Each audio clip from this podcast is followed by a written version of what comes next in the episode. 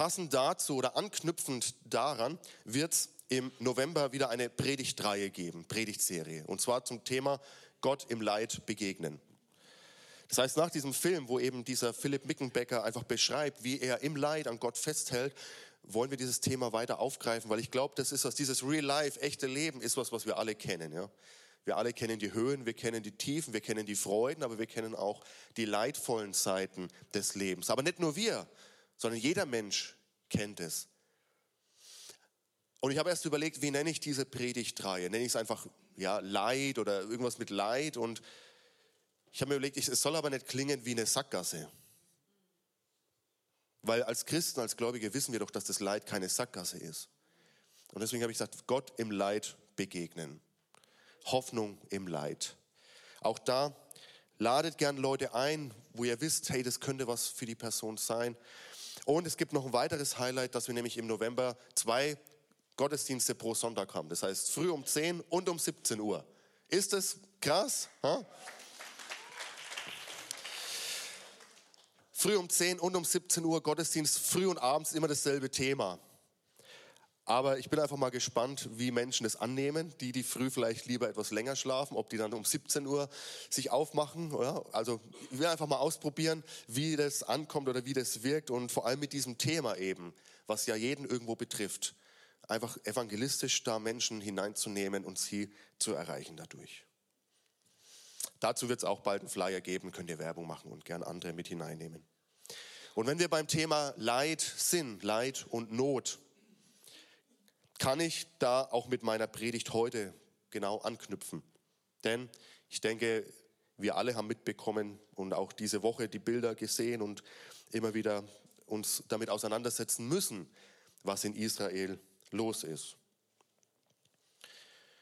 Manche sprechen vom schlimmsten oder tödlichsten Tag für die Juden seit dem Holocaust, also seit dieser wirklich großen Katastrophe für das jüdische Volk. Und Terror und Krieg sind immer schrecklich. Und egal, wo Menschen sterben, es ist immer eine Person zu viel.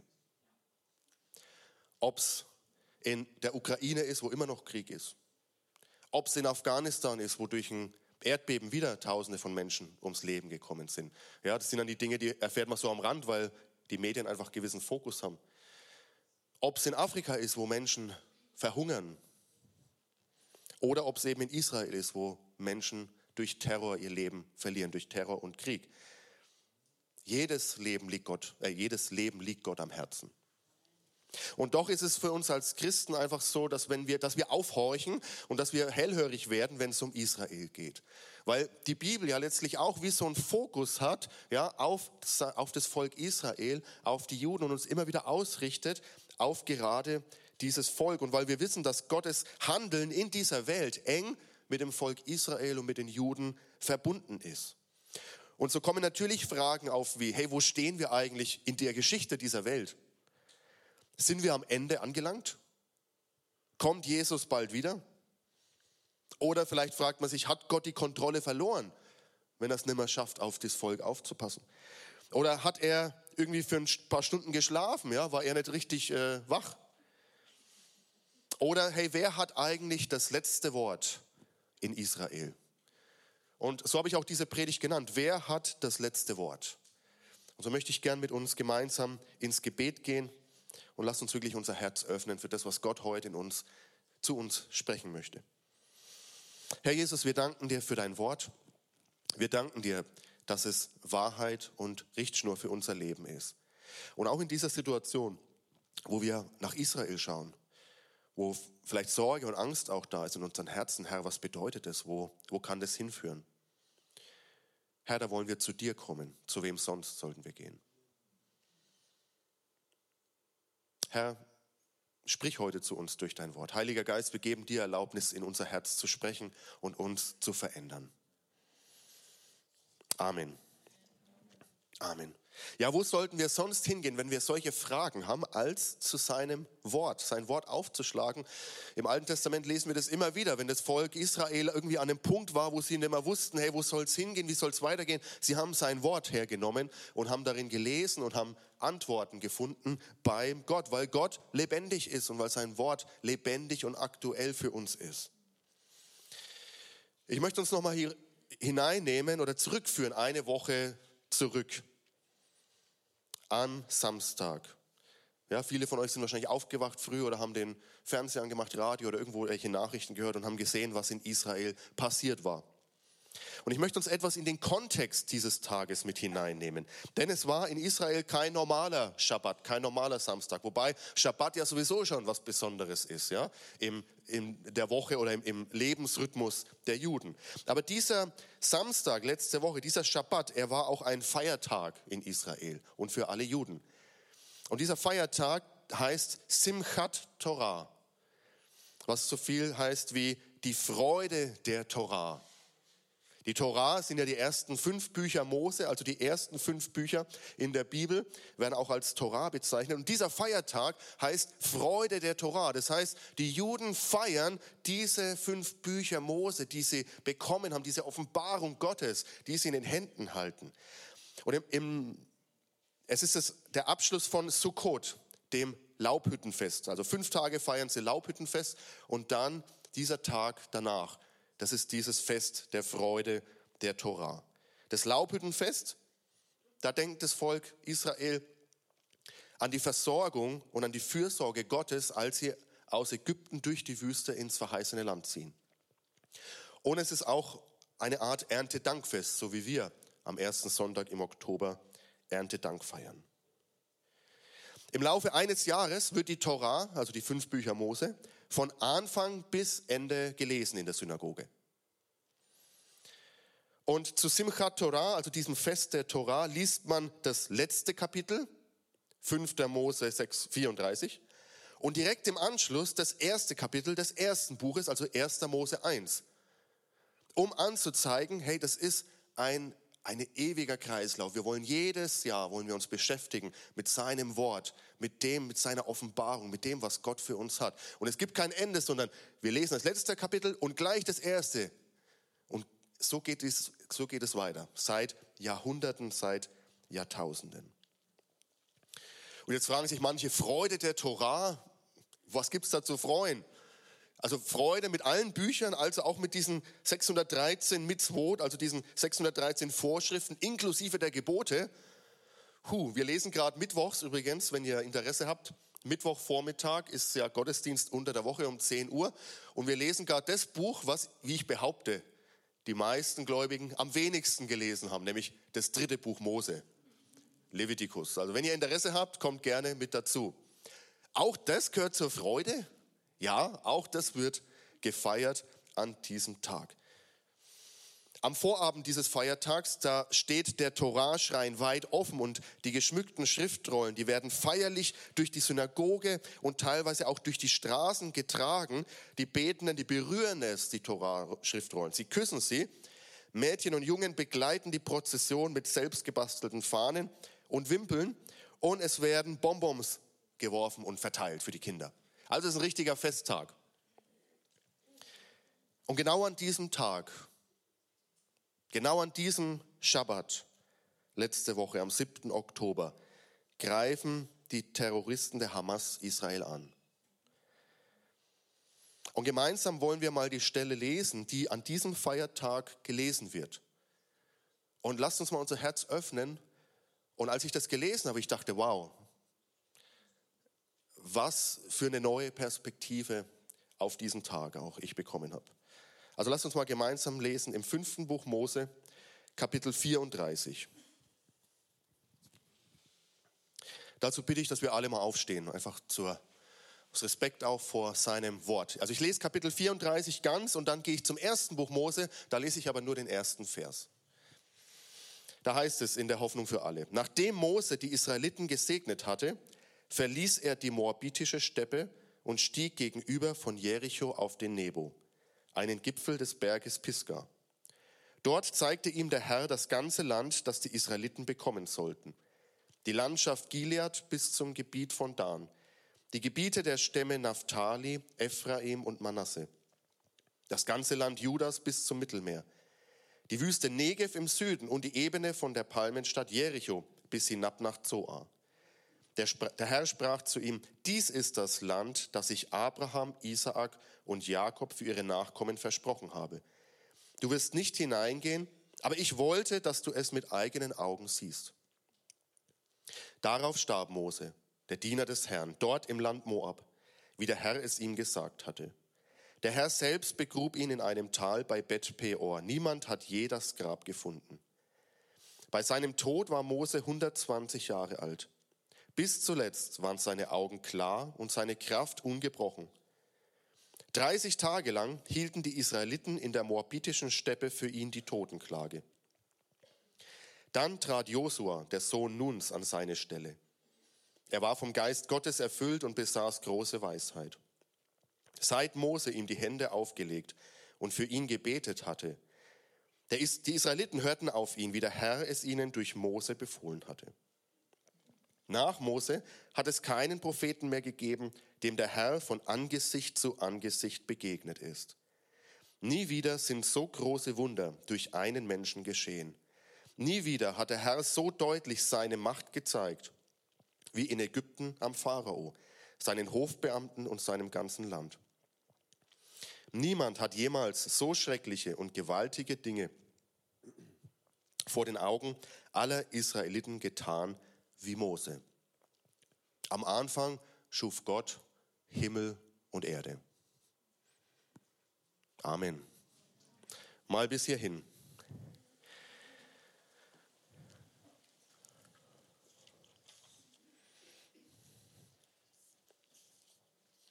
Ich weiß nicht, was euch aufgefallen ist, als wir diese Stellen, dieses Kapitel gelesen haben, was da für eine Brisanz drin steckt, in Verbindung im Hinterkopf mit dem, was vor einer Woche in Israel passiert ist.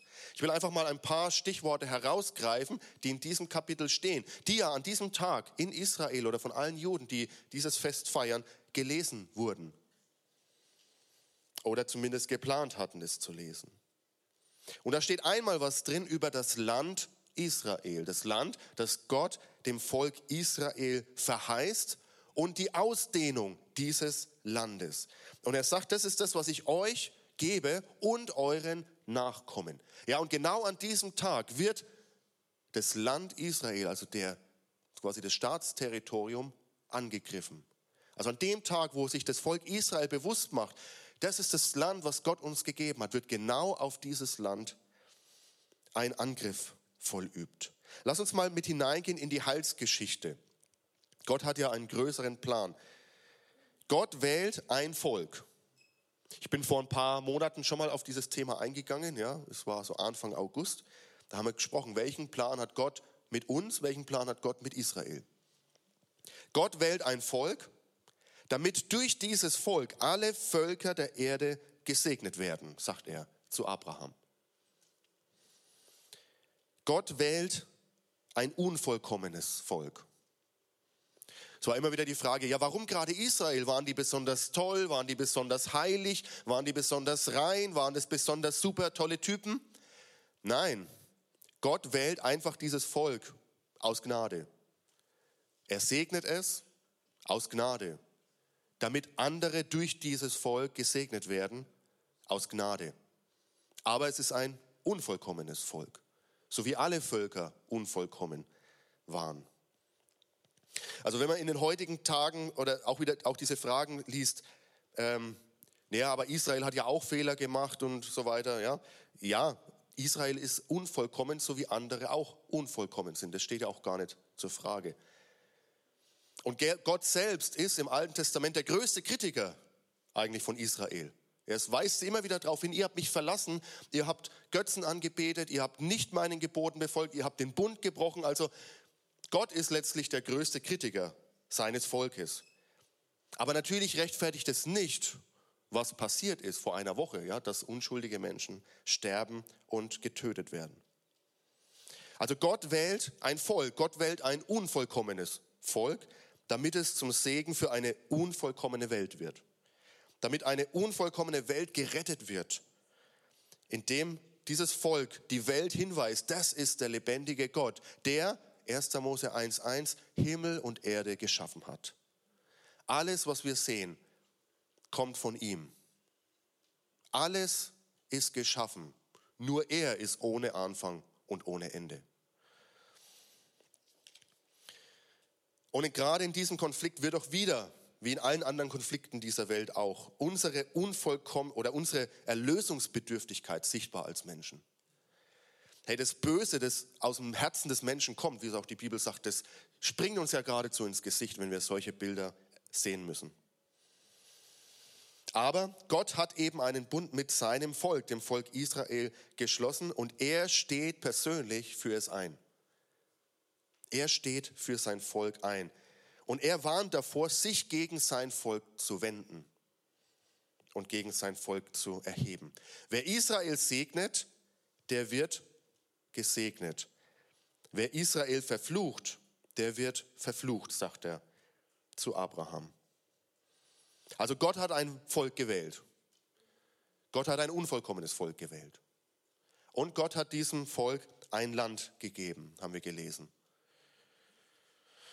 Dieses Land hat eine sehr wechselvolle Geschichte in den letzten Jahrtausenden durchgemacht. Ja, mal war Israel, hat es eingenommen, aber auch nicht ganz, nur teilweise. Ja, auch anders, als es Gott eigentlich geboten hatte. Es sind immer wieder Kämpfe in dem Land gewesen. Das Volk wurde ins Exil geführt, also raus aus dem Land. Das Volk durfte wieder zurück ins Land. Das Volk wurde wieder ins, in die Verstreuung geführt. Also dieses Land hat eine sehr wechselvolle Geschichte hinter sich. Und die Römer im ersten Jahrhundert nach Christus, sie nennen dieses Land bewusst Palästina in Anlehnung an die Philister, um anzuzeigen, wir wollen die Erinnerung an diese Juden ein für alle Mal vernichten. Deswegen soll es nicht mehr Juda heißen, sondern Palästina. In Sacharia springen wir mal vor, also quasi vom Anfang des Alten Testaments bis fast zum Ende des Alten Testaments. Der Prophet Sacharia, der sieht etwas über die Zukunft des Volkes Israel.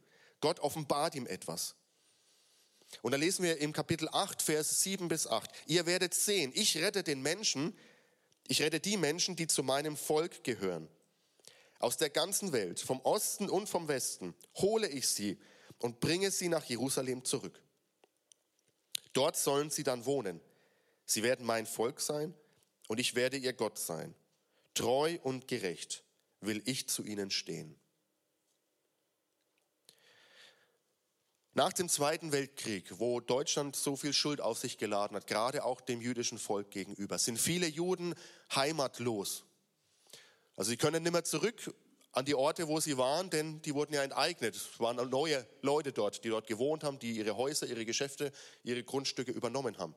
Und selbst die, die aus dem Holocaust, aus den Konzentrationslagern gerettet wurden, hatten keinen Ort mehr so richtig, wo sie hingehörten. Also sie waren heimatlos entwurzelt. Und so hat sich eine Bewegung, eine Migration entwickelt hin zu diesem versprochenen, verheißenen Land. Sie haben sich erinnert, Gott hat uns doch was verheißen. Also setzt sich etwas in Bewegung in Richtung dieses verheißenen Landes. Und es mündet 1948 in die Gründung des Staates Israel. Und aufgrund dieser Gründung wird, kommen immer mehr Juden zurück in dieses verheißene Land. Und von vielen wird diese Staatsgründung als Beginn der Erfüllung genau dieser Prophetie gesehen, dass das Volk Israel, dass die Juden sich wieder sammeln, dass sie kommen aus allen Richtungen zurück in ihr Land. Aber von Beginn der Staatsgründung auch wird dieser Staat Israel von vielen nicht akzeptiert. Und viele schreiben sich sofort auf die Fahne, Israel muss vernichtet werden.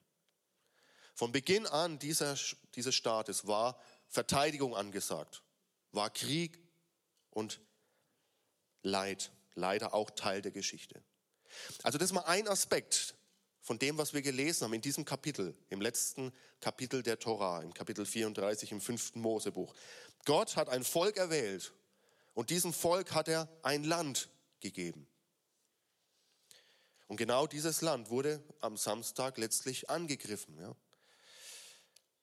Ein zweiter Punkt, den möchte ich herausgreifen. Wir haben was gelesen aus Israels Geschichte, rückblickend. Wir sind im fünften Buch Mose. Und eine wichtige Geschichte der Befreiung ist natürlich die Befreiung des Volkes Israel aus der Knechtschaft in Ägypten. Und das wird hier am Schluss dieses Kapitels nochmal ähm, deutlich gemacht. Der Text erinnert also an Gottes mächtiges Eingreifen, als er Israel aus der Hand der Ägypter befreit, als er ihr Schreien und ihr Rufen hört, ihr Flehen, hey Gott, wo bist du? Wir brauchen dich. Und ja, Gott greift ein, er befreit sein Volk mit mächtiger Hand. Aber Israels Geschichte war immer auch eine Leidensgeschichte, war immer eigentlich eine Geschichte des Kampfes um die eigene Existenz. Von den Ägyptern haben wir gerade gesprochen. Ich zähle mal nur ein paar auf. Da sind die Kämpfe gegen die Philister, das sind die Kämpfe gegen die Nachbarvölker insgesamt.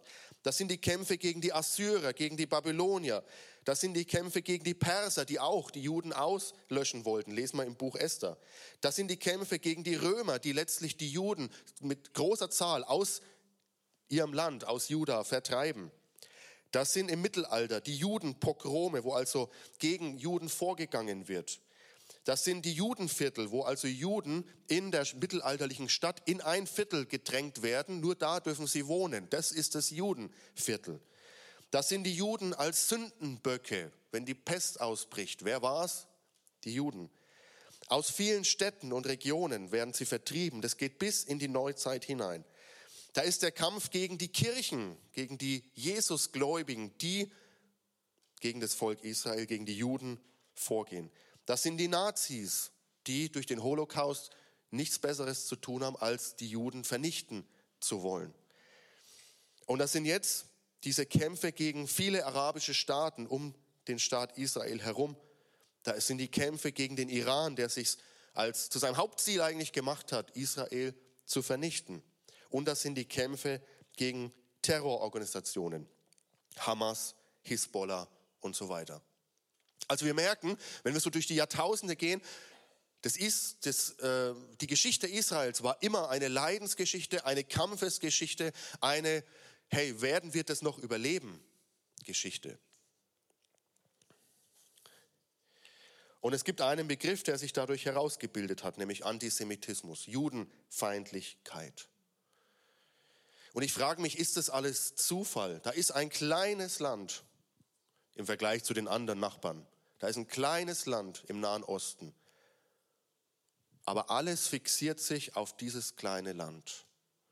Ich glaube nicht, dass es ein Zufall ist, sondern dass da eine geistliche Dimension dahinter steckt. Johannes Hartl, der Gründer des Gebetshauses in Augsburg, er sagt, ich habe das Gefühl, der Hass auf Juden ist letztlich ein Hass auf Gott. Deswegen glaube ich, wir kämpfen nicht gegen Fleisch und Blut. Wir müssen also über dem ganzen politischen und militärtaktischen und so weiter, wir müssen diese geistliche Perspektive sehen. Da ist eine geistliche Kraft dahinter, die sich gegen das Volk, gegen das auserwählte Volk Gottes richtet. Und deshalb beten wir für Israel. Deshalb beten wir für Frieden. Deshalb beten wir, dass Juden ihren Messias erkennen. Aber was hat es jetzt mit dieser Zeit zu tun? Ich habe ja am Anfang die Frage gestellt, was sagt uns das, was gerade passiert, über die Zeit, in der wir gerade sind? Wenn wir für Frieden beten, dürfen wir dann erwarten, dass alle Kämpfe aufhören werden. Ich muss uns enttäuschen. Wenn wir im Propheten Sacharja weiterlesen, dann lesen wir, dass das Volk Israel bis zum Schluss, bis Jesus wiederkommt, ein Volk des Leidens bleiben wird. In Zacharia, jetzt hast du schon was verraten, Antonio. Das war meine Pointe jetzt. Also leider zeigt uns die Bibel, dass es für Israel bis zum Wiederkommen von Jesus nicht leichter sein wird, sondern dieser Prophet Zacharia, er zeigt uns sogar, dass es zu einer massiven Eskalation kommen wird. Und nicht nur Zacharia sagt es, sondern auch im Buch der Offenbarung beispielsweise in anderen prophetischen Büchern. Der Prophet Zacharia liest, schreibt davon, dass zwei Drittel der Bevölkerung umkommen werden in einer großen Schlacht. Und erst wird es so aussehen, als ob Israel wirklich am Ende ist und als ob dieses Ziel der Nachbarn und der Widersacher, dass es vernichtet und zerstört wird, dass es wirklich zum Ziel kommt. Aber dann, und ihr seht's, doch dann heißt es da, wird der Herr selbst gegen diese Völker in den Kampf ziehen, so wie er es schon früher getan hat. Aber wir dürfen uns nichts vormachen. Hier steht auch, es wird ein großer Kampf stattfinden. Aber der Herr wird eingreifen. Er wird in die Geschichte eingreifen und er wird sein Volk befreien. So wie er es aus Ägypten befreit hat, so wie er es immer wieder bewahrt hat, aber diesmal mit starker Hand wird er sein Volk befreien. Jesus wird wiederkommen, aber nicht mehr als kleines Kind, verwundbar, sondern in Macht und Herrlichkeit. Und jeder wird sehen, dass er der König der Könige ist und dass er der Herr aller Herren ist. In Sacharja 14, Vers 16, da lesen wir, dennoch werden von den Feinden, die gegen Jerusalem gekämpft haben, einige überleben. Sie werden jedes Jahr gemeinsam nach Jerusalem ziehen, um dort das Laubhüttenfest mitzufeiern und den allmächtigen Gott als ihren Herrn und König anzubeten. Wow. Hey, wisst ihr noch, was ich am Anfang gesagt habe, letzten Samstag? Das Volk Israel, die Juden haben noch das Laubhüttenfest gefeiert. Am Samstag kam dieser Angriff. Hat quasi diese Feierlichkeiten zerstört. Aber es wird eine Zeit kommen, wo die Völker, die gegen Israel waren, wo sie umkehren und Buße tun und wo sie zusammen mit dem Volk Israel dieses Laubhüttenfest feiern werden. Und sie werden gemeinsam mit dem Volk Israel den Gott, den wahren Gott anbeten. Das letzte Wort über Israel hat nicht die Hamas, hat nicht die Hisbollah, hat nicht der Iran, oder sonst jemand, der noch in Zukunft auftreten wird, sondern das letzte Wort über Israel hat allein Gott. In Sacharja 12, Vers 10, da lesen wir, ich werde die Nachkommen von David und die Einwohner Jerusalems mit einem Geist erfüllen, der sie ihre Schuld erkennen lässt, sodass sie mich um Gnade anflehen. Voller Reue werden sie auf mich sehen, den sie durchbohrt haben und die Totenklage für ihn halten, so wie man um sein einziges Kind trauert. Ja, sie werden bitterlich um ihn weinen, als wäre es ihr erstgeborener Sohn. Wir sind im Alten Testament. Mit dieser Zeit wird eine geistliche Erweckung in Israel kommen, schreibt der Prophet. Menschen werden erkennen, der, den wir durchbohrt haben, er ist unser Erlöser, er ist unser Retter, er ist unser Messias. Sacharja konnte noch nicht genau wissen, was das bedeutet. Aber wer ist denn dieser Durchbohrte? Kann man Gott durchbohren? Der fleischgewordene Sohn Gottes wurde durchbohrt. Und es wird eine Zeit kommen, wo das Volk Israel erkennt, dieser Durchbohrte, den, den wir durchbohrt haben, er ist der Messias und sie werden zu ihm kommen. Sie werden umkehren, sie werden ihn annehmen und das wird die Rettung für das Volk sein. Ich habe gesagt, hey, keiner, der um Israel herum ist und wie auch immer sich diese Bilder, die wir sehen, noch entwickeln werden, wie auch immer dieser Konflikt sich noch entwickeln wird. Und ja, wir beten und hoffen für Frieden, ja, dass es aufhört, dass diese Kämpfe aufhören, dass Sterben und Tod aufhören, natürlich. Aber ich habe auch gesagt, keiner drumherum hat das letzte Wort über Israel, sondern Gott allein. Und vielleicht bist du heute hier und du denkst dir, ja gut, Israel ist ganz interessant, aber ich habe ehrlich gesagt ganz viele Probleme in meinem Leben. Was interessiert mich aktuell Israel? Ja, in meinem Leben ist drunter und drüber, in meinem Leben ist richtig viel Kacke am Dampfen. Aber da möchte ich dir genauso zusagen, in deinem Leben hat nicht das letzte Wort die Diagnose, die du bekommen hast.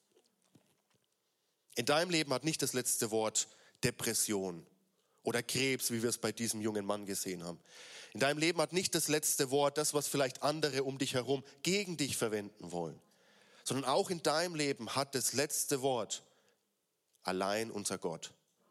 Wenn du auf den durchbohrten Messias schaust und vertraust wenn du dein Leben dem durchbohrten Jesus Christus anvertraust, ihm in die Hände legst, dann kann kein Tod das letzte Wort über dich haben, sondern in 1. Korinther 15, 57, da schreibt Paulus, Aber Dank sei Gott, er schenkt uns den Sieg durch Jesus Christus, unseren Herrn.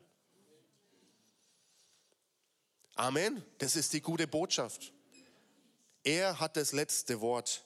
Selbst wenn wir im, hier unsere Augen schließen, wenn wir dieses Leben hier hinter uns lassen, dann werden wir so wie ein Lazarus, der im Grab war, seine Stimme hören. Konrad, komm heraus. Oskar, komm heraus. Veronika, komm heraus. Der Tod wird nicht das letzte Wort über uns haben, sondern wir werden leben mit ihm.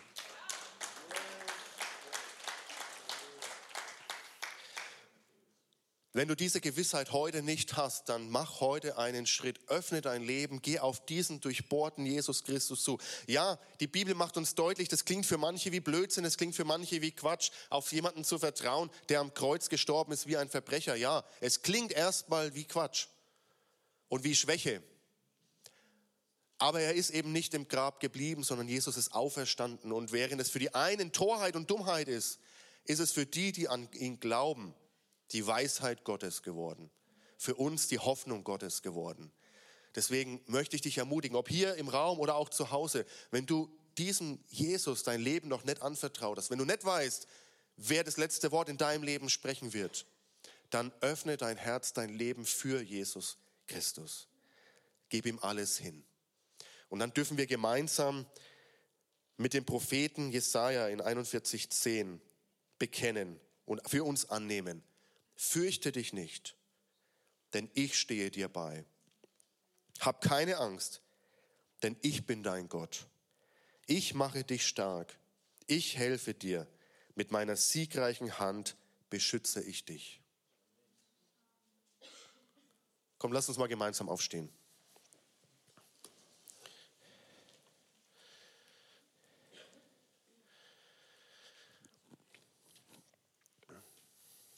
Lass uns einfach das, was wir gehört haben, nochmal vor Gott bringen. Gib auch Gott, ich ermutige immer dazu, Gott eine eigene Antwort zu geben. Deine eigenen Worte zu finden.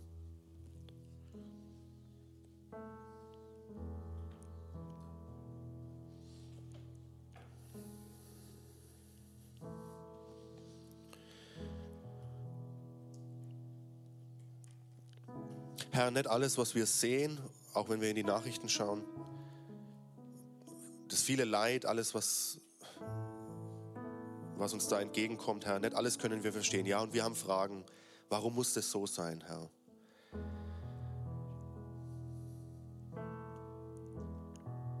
Aber wir wissen, dass du das letzte Wort haben wirst.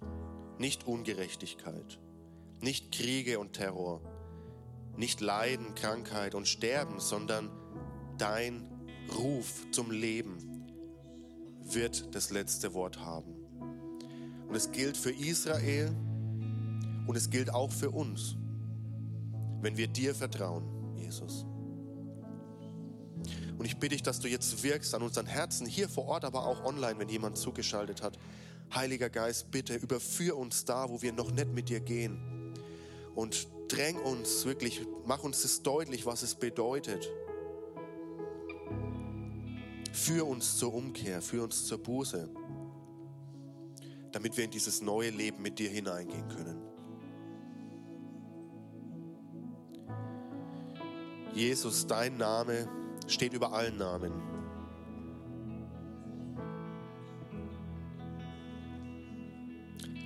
Herr, und wenn wir so sehen, was in dieser Welt los ist, dann wird diese Sehnsucht in uns lauter. Herr Jesus, komm wieder. Herr, nur du bist ein wahrhaft gerechter Richter.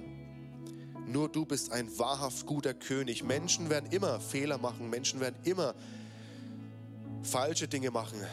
Und mit je mehr Verantwortung sie haben und je mehr Macht sie haben, desto mehr wird es auch schlechten Einfluss haben. Aber wenn du auf dem Thron Platz nimmst, Herr, dann wird es alles aufhören. Herr, und deswegen wollen wir deinen Namen anrufen. Du bist der Durchbohrte, von dem Zacharia hier gesprochen hat. Herr, auf dich wollen wir schauen. Zu dir wollen wir rufen. Denn du bist unser Retter, du bist unser Erlöser. Dir gebührt alle Anbetung und aller Lobpreis. Amen.